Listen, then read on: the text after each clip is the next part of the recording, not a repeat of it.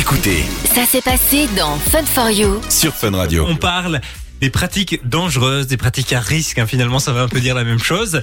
Et euh, si j'ai bien compris, il existe six grandes pratiques dangereuses dans la sexualité. En tout cas, c'est celle que j'ai euh, moi retrouvée, euh, qui revenait régulièrement. Il y en a peut-être d'autres auxquelles on n'a pas Ouais, pensé, mais euh, voilà. Alors, euh, je pense que tu voulais tester mon anglais parce que C'est vrai qu'on parlait de ton anglais tout à l'heure. la plupart des noms sont en anglais. Donc il y a le le seal le seal things, Voilà. euh, et donc c'est le fait de retirer son préservatif son préservatif durant l'acte sexuel sans l'autorisation euh, du partenaire. Donc il y a le risque de la grossesse non désirée et de la transmission des MST. Euh, il faut savoir aussi que c'est considéré comme une agression sexuelle puisque euh, et qui peut d'ailleurs euh, engendrer des traumatismes puisque quelque part euh, le, Il n'y a le- pas de consentement. Exactement. Donc on sait qu'en Suisse, par exemple, c'est déjà condamné comme comme un viol. Donc euh, c'est considéré de la même manière. En tout cas, dans le texte que j'ai trouvé, en Suisse, c'était le cas. Je ne sais pas, j'ai pas eu euh, l'occasion de voir sur la Belgique. Je peux encore regarder après. Et donc euh, il y, a- vraiment toujours la notion de consentement. Et donc, alors on pourrait dire oui, mais le rapport sexuel est consenti. Il est consenti, mais pas de la manière dont Ouais. on nous l'impose et sans nous le dire. Donc ça c'est important. Euh, alors il y a le pigasme.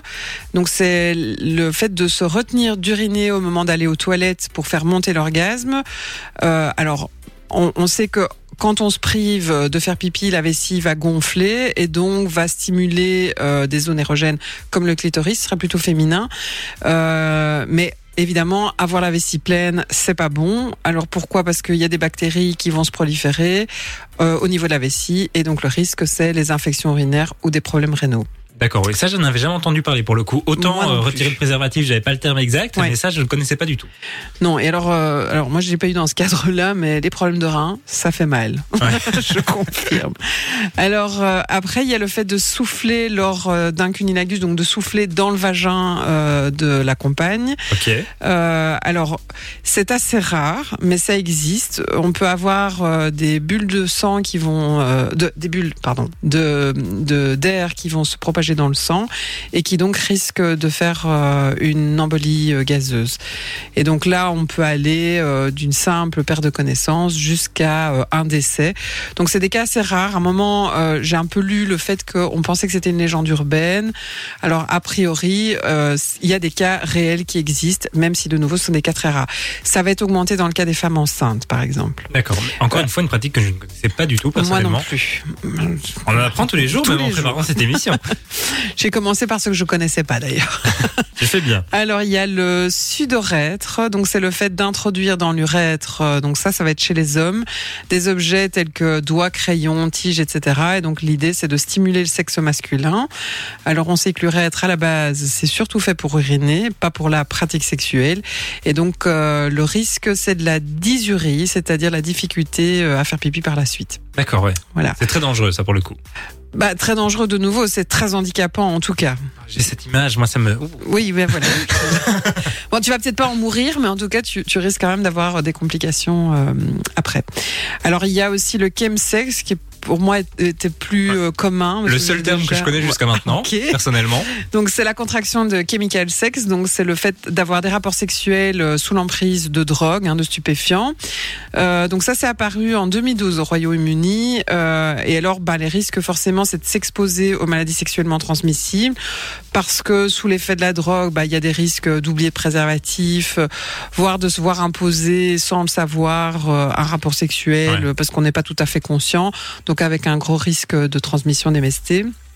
Euh, on sait qu'en plus, euh, c'est souvent des soirées qui sont des soirées à plusieurs avec des échanges de partenaires, donc il faut d'autant plus se protéger.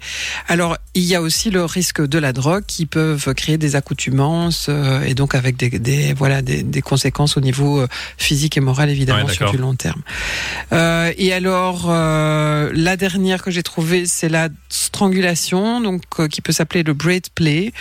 Euh, et donc ça, ben, c'est aussi une pratique qui est plus connue, entre autres dans les milieux, milieux SM, BDSM. Donc c'est le fait de hum, priver d'air son partenaire, de manière consentie à la base, hein, euh, pour intensifier l'orgasme. Ben, le risque évidemment, c'est euh, l'asphyxie ou et donc au bout d'un moment la mort si on ne se rend pas compte qu'on arrive au bout de euh, au, bout de la allez, de la capacité en tout cas de la personne en face de, de, de tenir. Donc comme dans la dans beaucoup de pratiques euh, et dans les milieux en tout cas euh, qui sont habitués euh, il y a toujours des codes de sécurité euh, qui permettent euh, d'arrêter le processus si on sent qu'on est en difficulté face à la pratique en elle-même D'accord, on a reçu un, petit message qui nous arrive sur le groupe Messenger de, de Fun Radio qui nous dit euh, J'ai déjà entendu parler de chemsex, je me demandais si c'était une pratique courante.